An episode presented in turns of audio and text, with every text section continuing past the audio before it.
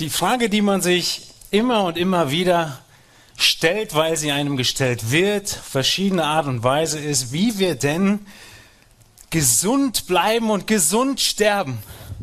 Dass wir sterben müssen, ist ja schon klar. Aber wollen wir doch wenigstens gesund sterben? Wollen wir doch wenigstens alt werden? Nun, wie sieht das denn praktisch aus? Es gibt die verschiedensten Ratgeber und die Wissenschaft ist zweigeteilt. Die eine Hälfte sagt, Altern ist biologisch und wir können es beeinflussen, indem wir die Gene beeinflussen. Und sie sind guter Hoffnung, weil sie bei einigen der Mäuse schon einen Alterungsprozess verhindern oder verzögern konnten, nicht verhindern. Nun, was bei Mäusen funktioniert, könnte vielleicht bei Menschen funktionieren. Die anderen sagen, nein, 70 Prozent der Alterung hängt von allen anderen Umständen ab. Überhaupt nicht von deinen Genen, das sind nur 30 Prozent, sondern was du isst und wo du lebst und so viele andere Faktoren. Fakt ist, dass jeder Mensch stirbt. Mit 15 Jahren denkt ein junger Mann noch nicht an den Tod. Er denkt daran, was er alles schaffen wollen wird in seinem Leben. Wie ist es mit der Gemeinde? Wird die Gemeinde am Leben bleiben? Wird die Gemeinde altern? Wird die Ortsgemeinde am Leben bleiben? Oder wird sie altern? Wird sie irgendwann gelähmt? Wird sie irgendwann Alzheimer bekommen? Wird sie irgendwann sterben müssen? Einige meinen, dass dem immer so sein muss. Und die Kirchengeschichte zeigt, dass dem häufig so ist. Aber Gottes Wort, wenn es wahr ist, dann sagt es, dass Christus seine Gemeinde baut. Was sagt es aber nicht? Es sagt nicht, dass eine einzelne Ortsgemeinde auf ewig bestehen wird und die Pforten der Hölle sie nicht zerstören werden. Das sagt es nicht.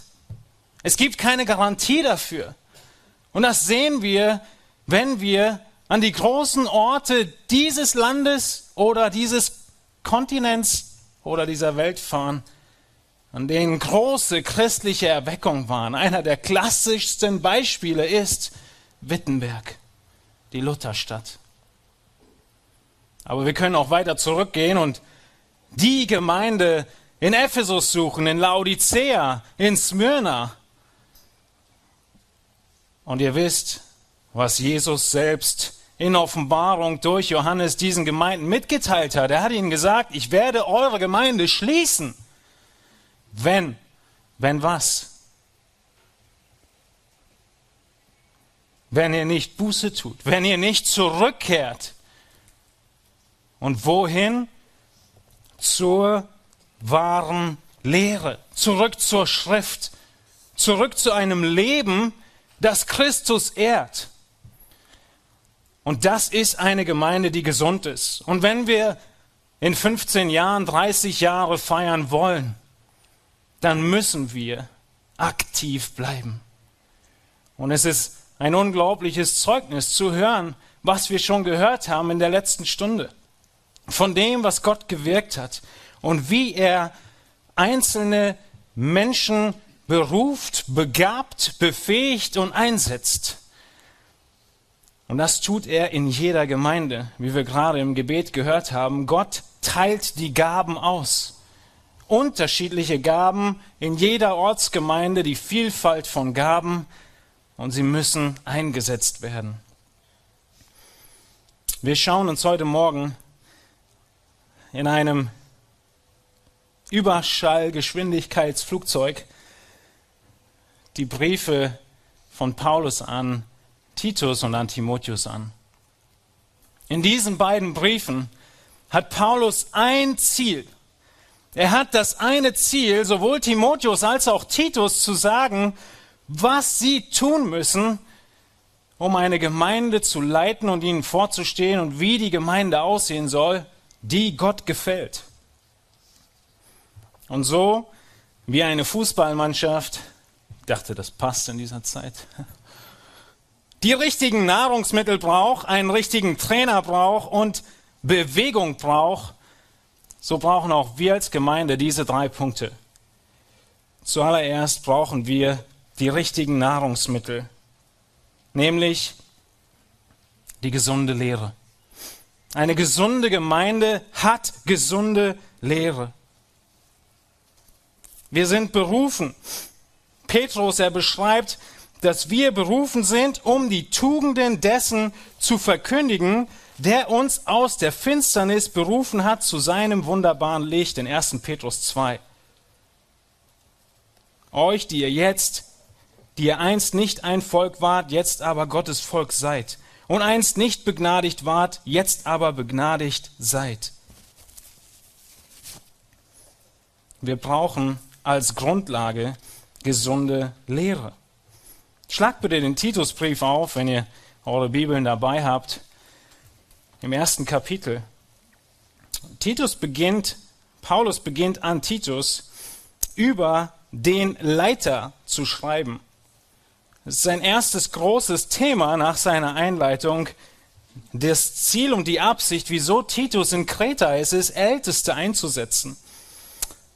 Aber bevor wir gleich zu den richtigen Trainern kommen, zu der richtigen Leiterschaft, sehen wir hier die Grundlage für jeden Leiter und für die ganze Gemeinde. Es heißt in Titus 1, Vers 9, dass dieser Mann, der eingesetzt wird, sich an das zuverlässige Wort hält, wie es der Lehre entspricht, damit er imstande ist, sowohl mit der gesunden Lehre zu ermahnen, als auch die Widersprechenden zu überführen. Die Lehre ist das A und O der Gemeinde. An Timotheus schreibt Paulus, dass die Gemeinde die Grundfeste der Wahrheit ist. Wenn irgendwo auf der Welt Wahrheit gesucht wird, dann muss sie in der Gemeinde gefunden werden. Und Paulus sagt, wenn irgendjemand die Wahrheit sucht, dann muss sie bei einem Ältesten, bei einem Pastoren gefunden werden. Er muss in der Lage sein, die gesunde Lehre zu nutzen, um zu ermahnen. Und er muss in der Lage sein, Widersprechende zu überführen. Warum diese hohe Anforderung nach den moralischen Anforderungen und Qualifikationen. Weil die Lehre das A und O ist, das ganze Fundament der Gemeinde und des ganzen Lebens. Wir handeln nur aufgrund von Dingen, von denen wir überzeugt sind. Und diese Überzeugung muss sich ändern. Sie muss mit Gottes Überzeugung und seiner Wahrheit übereinstimmen, damit wir entsprechend handeln, wo wir am Ende der Predigt darauf zu sprechen kommen, was Gott möchte. Paulus ermahnt Titus mit diesen ganz konkreten Worten, weil es andere Leiter gibt. Es gibt die Leiter, in Titus 3, Vers 9 schreibt er von denen, die törichte Streitfragen und Geschlechtsregister sowie Zwistigkeiten und Auseinandersetzungen über das Gesetz meide denn sie sind unnütz und nichtig. Einen sektiererischen Menschen weise nach ein- oder zweimaliger Zurechtweisung ab, da du weißt, dass ein solcher verkehrt ist und sündigt und sich selbst verurteilt hat. Törichte Streitfragen stehen im Gegensatz zur gesunden Lehre. Geschlechtsregister, die ganzen Traditionen stehen im Gegensatz zur Lehre. Und viele Gemeinden heute lesen Titus 3, Vers 10, weise nach ein- und zweimaliger Zurechtweisung ab und lesen diese Aufzählung nicht mehr. Es sind zehn oder zwanzig Zurechtweisungen, zehn oder zwanzig Jahre, die Leiter in Gemeinden weiter wüten können, so direkt beschreibt Paulus es, und keiner gebietet ihnen Einhalt. Paulus, er geht weiter und er benutzt eine Sprache in Kapitel 1 von widerspenstigen Lehrern in Vers 10, von leeren Schwätzern und Verführern. Nicht nur, aber besonders die aus der Beschneidung, die Judai Judaisten. Wie soll man mit denen vorgehen? denen muss man, Vers 11, den Mund stopfen. Seht ihr, wie ernst Paulus die Lehre nimmt, die gesunde Lehre? Das ist das Fundament. An ihm hängt alles. Und in Titus zieht es sich überall durch, nicht nur das Negative, sondern das Positive. Der Älteste, der eingesetzt wird, muss mit der gesunden Lehre ermahnen. Titus, er soll 2 Vers 1 reden, was der gesunden Lehre entspricht. Die jungen Männer sollen in Vers 7 und Titus selbst als Vorbild in der Lehre 2 Vers 7 Unverfälschtheit, würdigen Ernst und Unverderbtheit erweisen, gesunde und untadelige Rede. Und so geht es durch den ganzen Brief. Die Lehre, die Wahrheit, sie ist das A und O. Sie ist alles. Und die Gemeinden, die geschlossen werden müssen, oder die vor sich hin dümpeln, sie investieren, um für euch Männer zu sprechen, in die Karosserie, in das Fahrwerk und in breite Reifen. Aber sie vergessen, dass all das, und den Spoiler nicht zu vergessen, nutzlos ist mit dem Zweitakter oder dem Dreizylinder, den du noch drin hast. Der, Der Motor von allem ist die Lehre ist die Predigt. Und deshalb dieser große Schwerpunkt, auch gerade schon in den kurzen Berichten, weil es Gottes Schwerpunkt ist, weil es das A und O ist, wie die Gemeinde gebaut wird. Lehre ist allgegenwärtig. Wir kennen Matthäus 28. Und es heißt, nachdem wir, dass wir zu Jüngern machen, wir machen zu Jüngern, indem wir taufen, und dem wir lehren, sie alles zu halten, was ich euch befohlen habe. Lehren, lehren, lehren. Einer meiner Lehrer sagte, du musst lehren und leben. Und das ist, was Paulus zu Titus sagt. Lehre und mach dich selbst zum Vorbild. Lehre und lebe. Das ganze Leben lang. Die ganze Gemeindegeschichte lang. Wir sehen in 2. Timotheus 3, Vers 16, dass die Schrift uns Antworten gibt auf jede Lebensfrage. Und wir erkennen sie nur, wenn wir gelehrt haben und wenn wir lehren. Alle Schrift ist von Gott eingegeben und nützlich zur Belehrung, zur Überführung, zur Zurechtweisung, zur Erziehung in der Gerechtigkeit, damit der Mensch Gottes ganz zubereitet sei, zu jedem guten Werk völlig ausgerichtet, ausgerüstet. Wenn die Schrift Antwort auf jede Frage hat, dann sollten wir jede Frage und jedes Handeln der Gemeinde an der Schrift prüfen. Und zuletzt nicht aus dem Titus und nicht aus Timotheus, aber an die Korinther schreibt Paulus, dass diese Lehre, dass diese Wahrheit nichts Populäres ist. Du wirst mit diesem Konzept nicht die Massen erreichen. Und deswegen sind wir immer noch hier und nicht im Olympiastadion. Weil die Lehre und das Wort vom Kreuz Torheit ist für den Ungläubigen. 1. Korinther 1, Vers 18. Aber uns, die wir gerettet werden, ist es eine Gotteskraft.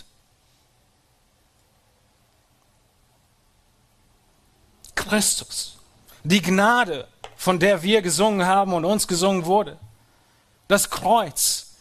Es ist das, was uns Leben gibt. Die Kraft, die alles erhält. Die gesunde Lehre, wie wir gerade am Anfang schon gesehen haben, sie ist nicht nur allgegenwärtig, sie durchdenkt nicht nur jeden Bereich der Gemeinde, sie ist nicht nur eine Torheit für die Ungläubigen, sondern sie grenzt sich auch ab. Die gesunde Lehre muss abgegrenzt werden von den falschen Lehren, wie wir gerade schon gesehen haben. Den Mund stopfen, streng zurechtweisen. 1 Vers 13.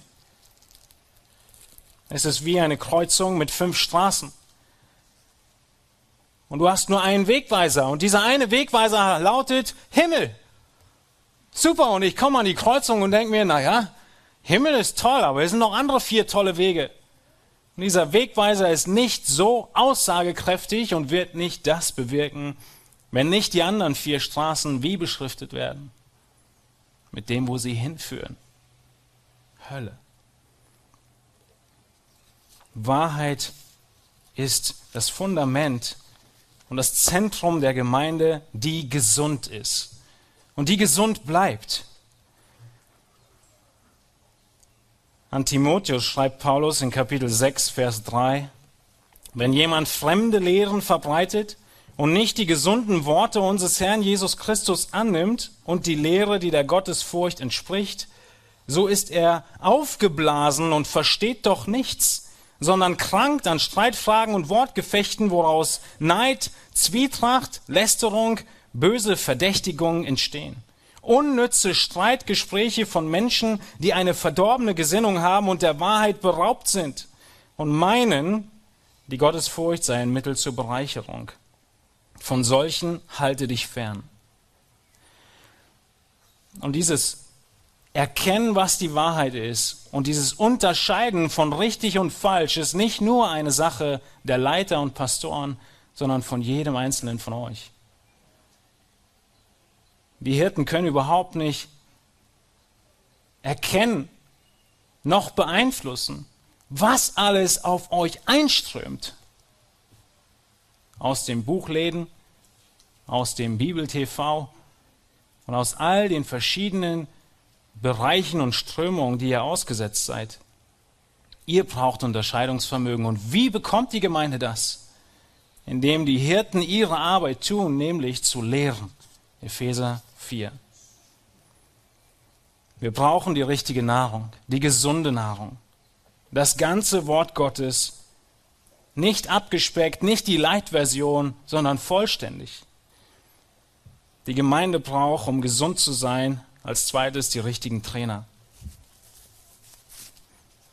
Wie gesagt, wir sind hier in einem sehr, sehr schnellen Durchlauf, einem großen Überblick. Wir sehen in der Schrift überall, dass eine gesunde Gemeinde eine Vielzahl von Ältesten hat. Und deswegen wurde gerade Bedauern ausgedrückt, dass es sieben Jahre gedauert hat, bis es zwei wurden. Und dem ist so.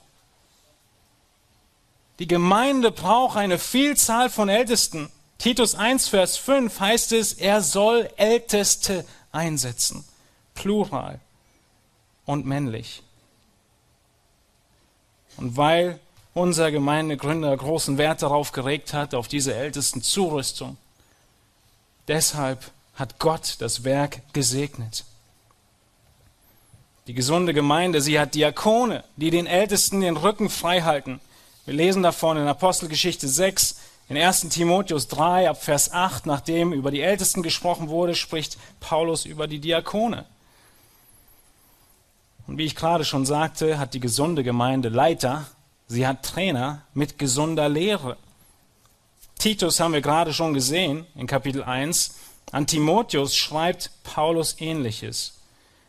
O Timotheus, bewahre das anvertraute Gut, meide das unheilige, nichtige Geschwätz und die Widersprüche der fälschlich sogenannten Erkenntnis.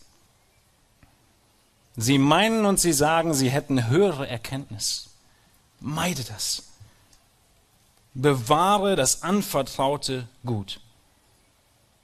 Und einige Verse vorher, ich gebiete dir, Timotheus, vor Gott, der alles lebendig macht und vor Christus Jesus, der vor Pontius Pilatus das gute Bekenntnis bezeugt hat, dass du das Gebot unbefleckt und untadelig bewahrst bis zur Erscheinung unseres Herrn Jesus Christus. Eine gesunde Gemeinde hat Älteste, die mit Autorität lehren.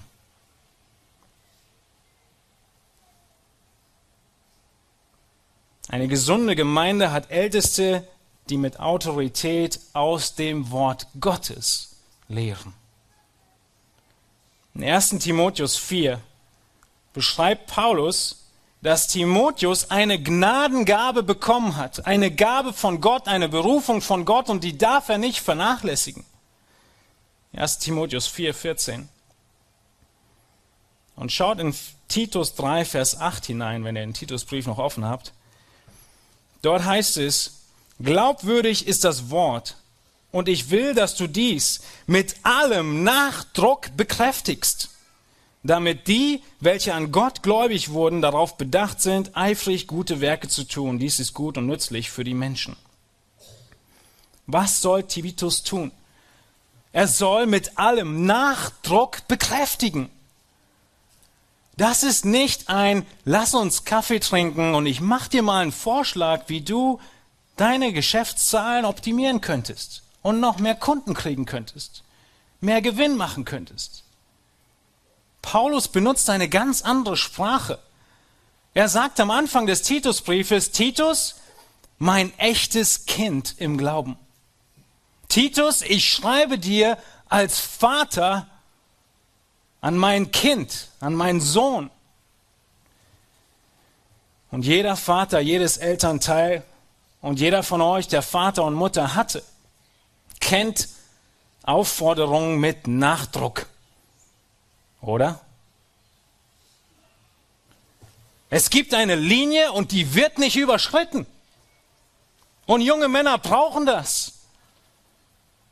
Und das ist Nachdruck, den Paulus hier von Timotheus fordert. Aber was sagen die ersten Worte von Vers 8 aus? Glaubwürdig ist das Wort.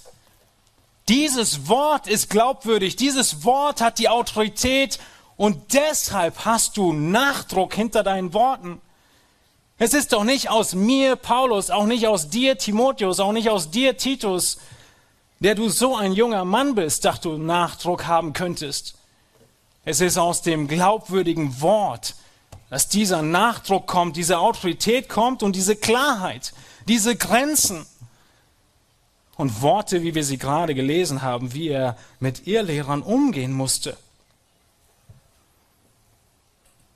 In Kapitel 2 beschreibt Paulus dann im Titusbrief das Leben der alten Männer, das Leben der alten Frauen, der jungen Frauen, der jungen Männer und der Knechte. Und Gott beabsichtigt für jeden von uns eine ganz gewisse Rolle, die wir leben, weil Gottes Gnade erschienen ist. Das sehen wir in 2 Vers 11 am Ende dieses Abschnitts.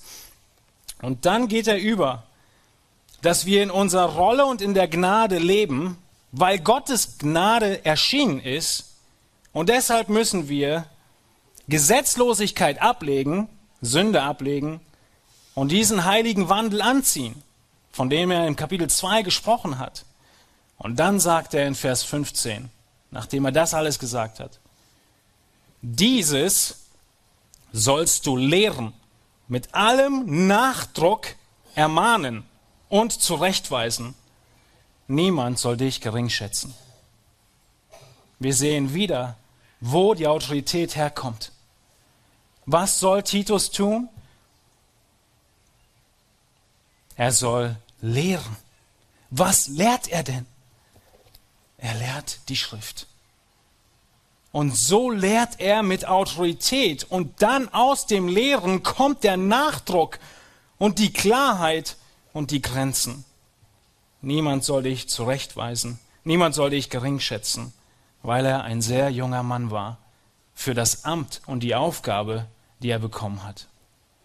In jeder Gemeinde dieser Insel Kreta Älteste einzusetzen und Ehelehrer auf die Art und Weise, wie wir es gelesen haben, zurechtzuweisen. Eine gesunde Gemeinde, sie hat Älteste, die die Autorität haben aus dem Wort und die mit Autorität sprechen und reden. Und das Gemeindeglied, jeder Hirte ist ein Gemeindeglied. Er kommt zur Gemeinde und er wird genauso genährt. Und der Hirte, er kommt genauso wie die Schafe. Wartet er auf den Sonntag weil er die ganze Woche über mit seiner Sünde kämpfen muss und er kommt am Sonntag und wartet darauf, zurechtgewiesen zu werden, eingenordet zu werden die Wahrheit zu hören, gesagt zu bekommen, dass Christus gestorben ist für unsere Sünden und uns frei gemacht hat. Jeder Einzelne braucht diese Autorität, die uns von Sünde losspricht, weil Christus sie getragen hat. Die nicht aus einem Menschen kommt, die fehlbar sind, sondern aus dem Wort Gottes. Und zuletzt sehen wir im Titusbrief in Bezug auf die Trainer, dass eine gesunde Gemeinde Leiter hat, die auch im Außendienst sind. Ein Gedanke, der einigen Gemeinden völlig fremd ist, ein Gedanke, der den Gemeinden im Neuen Testament völlig üblich war. Titus hat diese große Aufgabe gehabt. Und dann sagt Paulus zu Titus in Titus 3, Vers 12, wenn ich Artemas zu dir senden werde oder Tychicus, so beeile dich, zu mir nach Nikopolis zu kommen. Ich habe beschlossen, dort zu überwintern. Titus hatte eine Aufgabe, er hatte ein Zeitfenster und er wusste, im Winter muss ich weg. Und ich werde abgelöst von einem der anderen Pastoren, entweder von Tychicus oder von Artemas. Und wir sehen in der ganzen Schrift hindurch, dass die Gemeinden einander geholfen haben. Im diakonischen auch, im finanziellen und auch durch Hirten.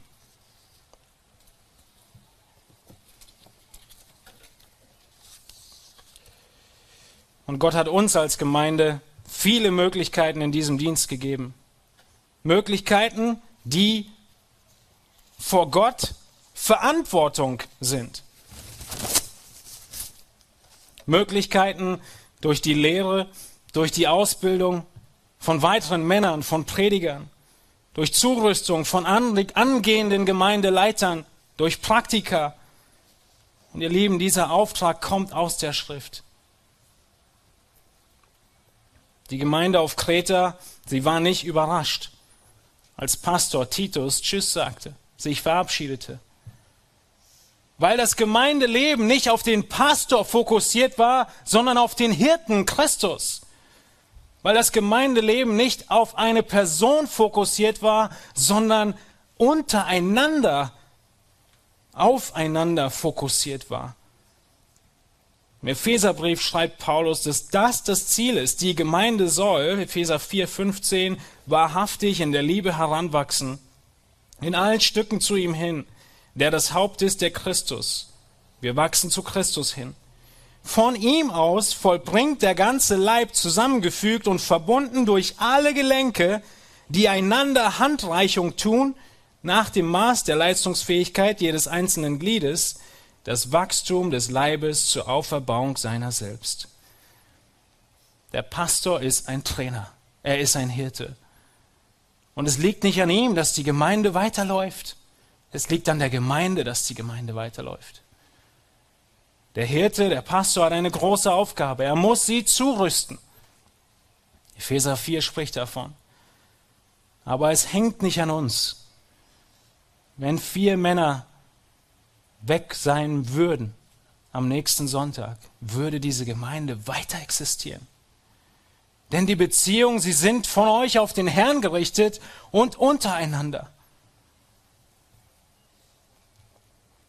Eine gesunde Gemeinde hat gesunde Lehre, gesunde Leiter, arbeitet als ganze Gemeinde zusammen. Jedes Gelenk tut einander Handreichung hat gesunde Gemeindeglieder und über die sprechen wir als letztes. Wir brauchen fortlaufende Bewegung und eine gesunde Gemeinde besteht aus gesunden Männern und Frauen. Ich habe am Anfang schon Ephesus angeschnitten. Und in Offenbarung Kapitel 2 lesen wir von Ephesus. Diese Epheser, die den Epheserbrief bekommen haben, diese Epheser, die Titus bei sich hatten, die Timotheus bei sich hatten. Diese Epheser, 30 Jahre später, haben feste Leiter, aber sie haben und sie haben gegen ihr Lehre standgehalten. Jesus lobt zweimal, dass die Epheser gegen ihr Lehre standgehalten haben. Er sagt in Offenbarung 2, Vers 2, Ich kenne dein Werk und deine Bemühung und dein standhaftes Ausharren und dass du die Bösen nicht ertragen kannst. Aber Christus erwartet nicht nur diese Werke, die erwartet er auch, sondern erwartet auch die ersten Werke. Es sind die ersten Werke und sie heißen erste Werke, weil es normal ist, dass sie vergehen. Die erste Liebe, die vergeht, die aufrecht erhalten werden muss. Und genauso wie du aktiv sein musst, um als Ehepaar verliebt zu bleiben, musst du aktiv sein, um als Gemeindeglied und Gläubiger deine erste Liebe nicht zu verlieren. Deine ersten Werke. Und Liebe, wie wir hier sehen in Offenbarung 2, wird beschrieben als tue die ersten Werke. Ich dachte, Liebe ist so ein Gefühl. Liebe ist so, Hände heben, danke Jesus. Sollen wir dahin zurück? Nein. Liebe bedeutet erste Werke. Das heißt in einem Sprichwort, deine Taten reden lauter als deine Worte. Und das ist der zweite und große Schwerpunkt des ganzen Titusbriefes.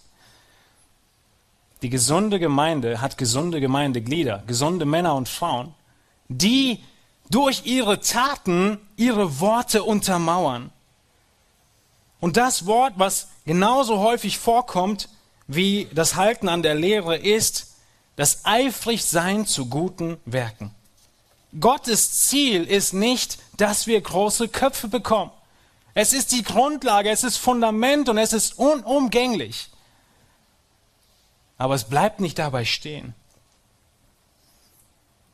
sondern nicht so wie die falschen Lehrer, die falsch lehren und falsch leben. Nicht so sollen wir leben.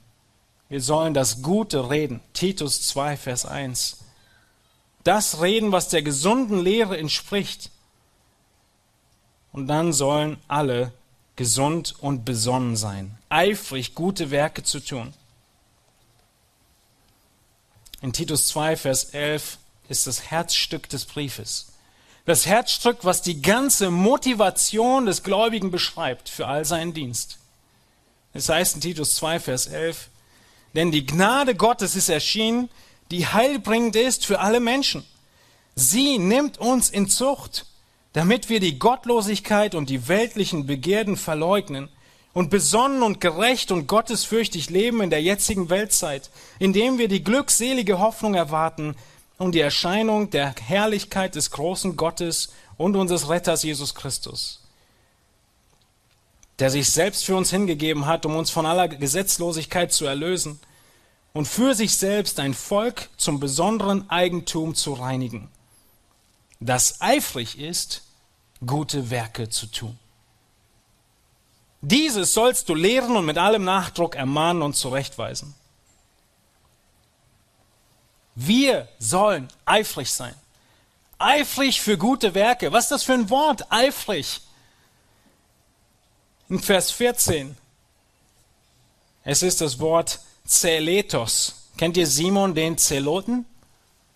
Das war eine Gruppe, die sich die Eiferer nannte. Eine politische Gruppe die Eiferer. Wir müssen eifrig sein, aktiv sein, wenn es um gute Werke geht. Dieses Wort beschreibt, dass es nicht von alleine kommt. Und Paulus hat in den Versen zuvor beschrieben, dass wir befreit sind von den Werken der Gesetzlosigkeit, damit wir jetzt eifrig gute Werke tun. Das ist der Austausch.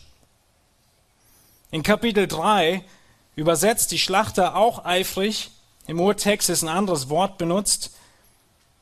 Ein Wort, das mehr bemühen bedeutet. Kapitel 3, Vers 8 und Vers 14.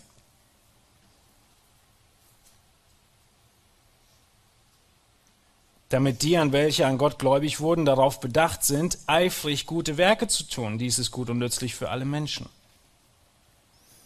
Und nochmal in Vers 14. Dieses Bemühen zeigt wieder, dass es nicht von alleine kommt. Dieses Bemühen hat nicht so wie eifrig noch eine zusätzliche Bedeutung, nämlich die Bedeutung, dass du auf ein Ziel vorangehst. Du leitest, du gehst vorwärts, du bemühst dich um gute Werke. Du bemühst dich, weil du ein Interesse hast. Du bemühst dich, deinem Freund oder deiner Freundin zu gefallen, damit er oder sie dich heiraten möge. Du hast ein ganz konkretes Ziel und du setzt alles daran, um auf dieses Ziel zuzugehen. Das ist bemühen, eifrig sein. Ein Interesse, das du hast, worauf du unaufhaltsam zusteuerst. Ein Interesse, vielleicht besser zu verstehen, für die nächste Beförderung. Und es treibt dich zu Überstunden. Es treibt dich dazu, Tag und Nacht nachzudenken über deine Projekte. Ein Interesse, was zu Eifer führt. Und das sollen wir haben für die guten Werke. Wenn du einen Menschen siehst, der sich bemüht, dann hat er immer ein Interesse. Die Frage ist nur welches. Wir sollen ein gutes Interesse haben. Wir sollen ein Interesse haben aus der Schrift. Und Paulus, er nennt es. Das Interesse ist, es ist gut und nützlich für alle Menschen in Vers 8 und vorher in Vers 14, 2 Vers 14, damit das Evangelium geschmückt wird, damit Christus geehrt wird. In Timotheus beschreibt Paulus es als Gegenteil zum Eifern vor dem Spiegel für die Schwestern, sagt er, eifert nach guten Werken. Wir sollen besonnen sein in unseren Rollen als gesunde Gemeindeglieder. Besonnen bedeutet, dieses Wort und diese Aufforderung wird an alle vier Gruppen gestellt. Die alten Männer, die alten Frauen, die jungen Frauen, die älteren, äh, die jungen Männer. Besonnen sein heißt, bedacht zu sein. Ist dein Leben durchdacht? Ist dein Leben geplant? Wenn diese Gemeinde gesund sein möchte, muss das Leben eines jeden besonnen sein durchdacht, geplant, nicht in den Tag hineingelebt.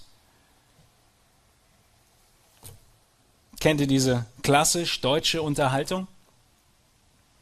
Theo, wie geht's? Ja, danke. Muss ja, ne? Weiß ja, wie es ist. Ne? Muss ja. Das spricht von Gedankenlosigkeit, von Planlosigkeit von Unzufriedenheit, aber nicht zu viel. Es geht weder schlecht noch gut, völlig gleichgültig, ziellos. Und so lebt diese Welt, nicht so die Gemeinde, nicht die gesunde Gemeinde. Sie wägt ab, sie trifft Entscheidungen nicht aus dem Bauch heraus und es beginnt beim Aufstehen morgens. Ich fühle mich müde, deshalb schlafe ich länger.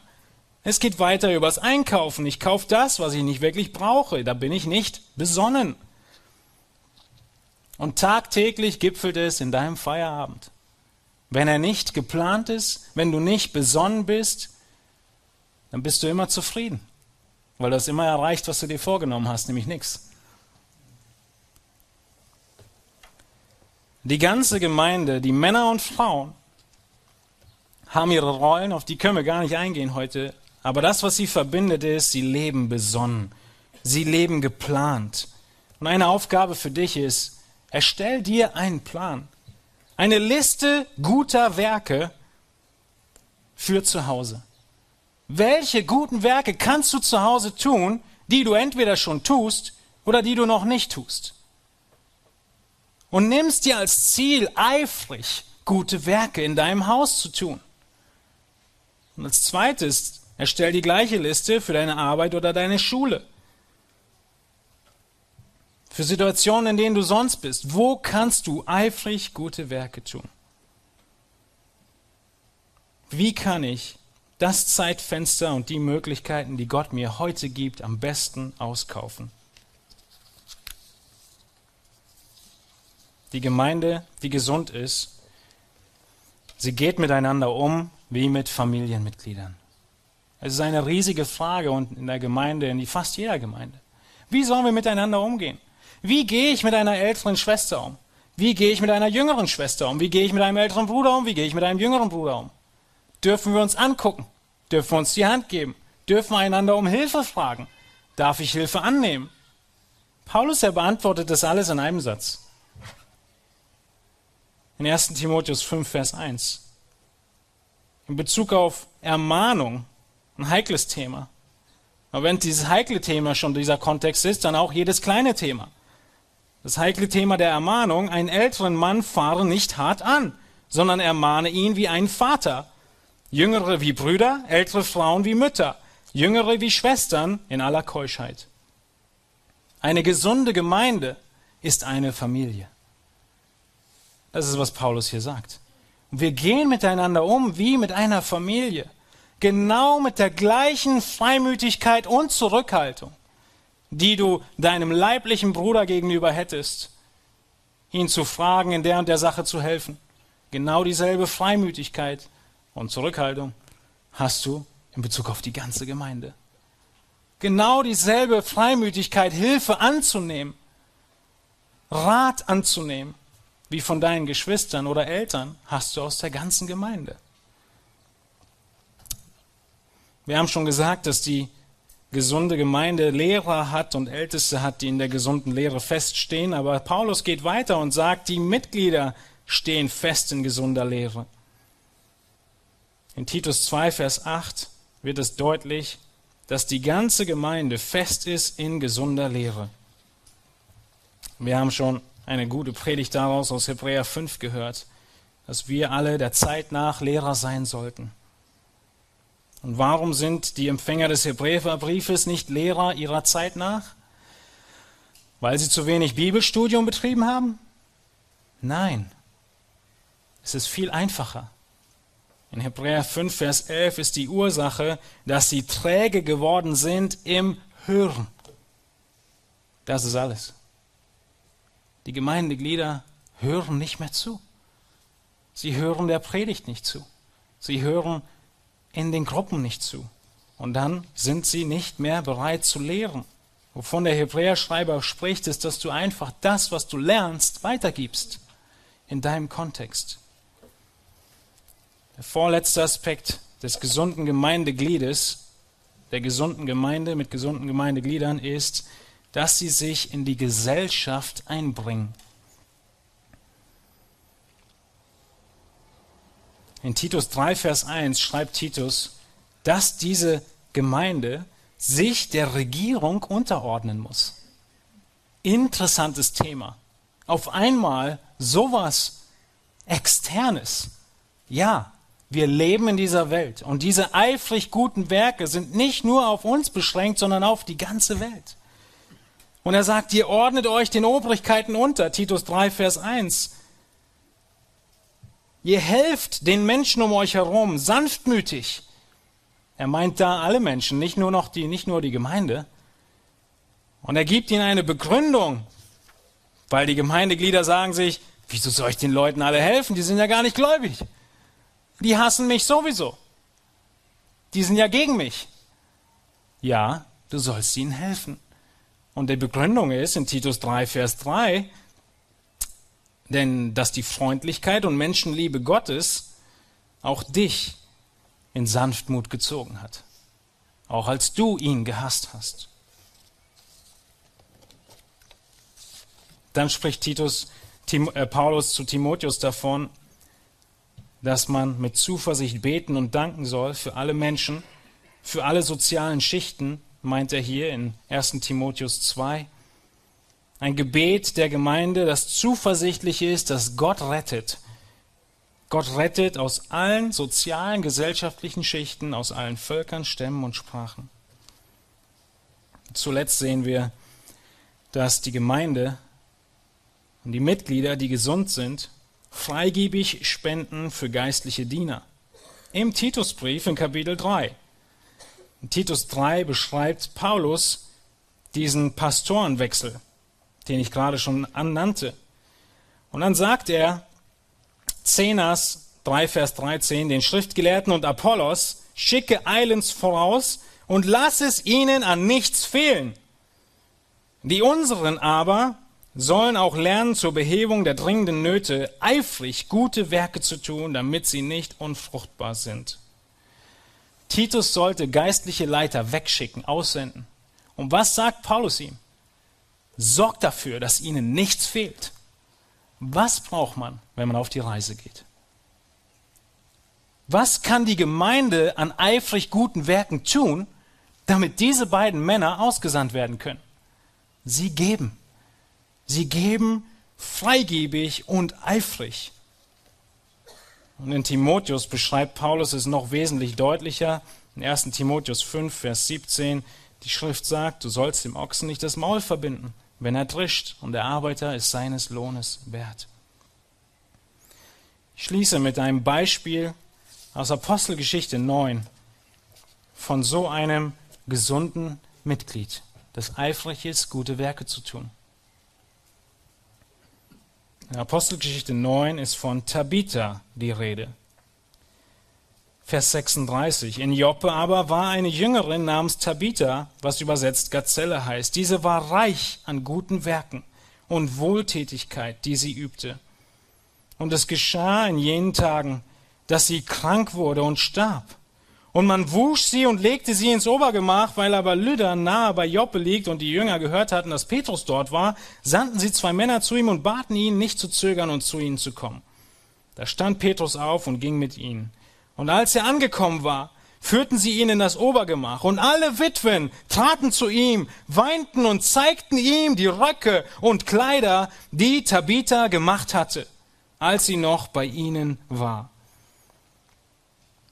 Und dann geht der Kontext weiter und sie wird zum Leben auferweckt. Diese Frau war reich an guten Werken. Und als sie nicht mehr da war, sind die Leute gekommen und haben gesagt, was sie alles für uns getan hat. In diesem Fall Kleidung genäht. Wenn du nicht da bist, was fehlt? Was fehlt in deiner Nachbarschaft? Ich habe gesagt, wir sprechen nicht nur vom Gemeindekontext. Was fehlt auf deinem Arbeitsplatz? Was fehlt in der Gemeinde? Eifrig gute Werke tun. Eine gesunde Gemeinde, sie hat gesunde Nahrung, die gesunde Lehre. Sie hat gesunde Leiter und sie hat gesunde Männer und Frauen. Die Gemeinde ist die Grundfeste der Wahrheit. Sie steht also fest Sie ist losgelöst von irgendwelchen Änderungen und dem Wandel der Zeit. Aber zur selben Zeit ist die Gemeinde ein Organismus. Ein Organismus, der lebt. Ein Organismus, der sich verändert auf eine gewisse Art und Weise. Die Veränderung des Organismus ist der Kampf gegen die Sünde eines jeden einzelnen Mitglieds.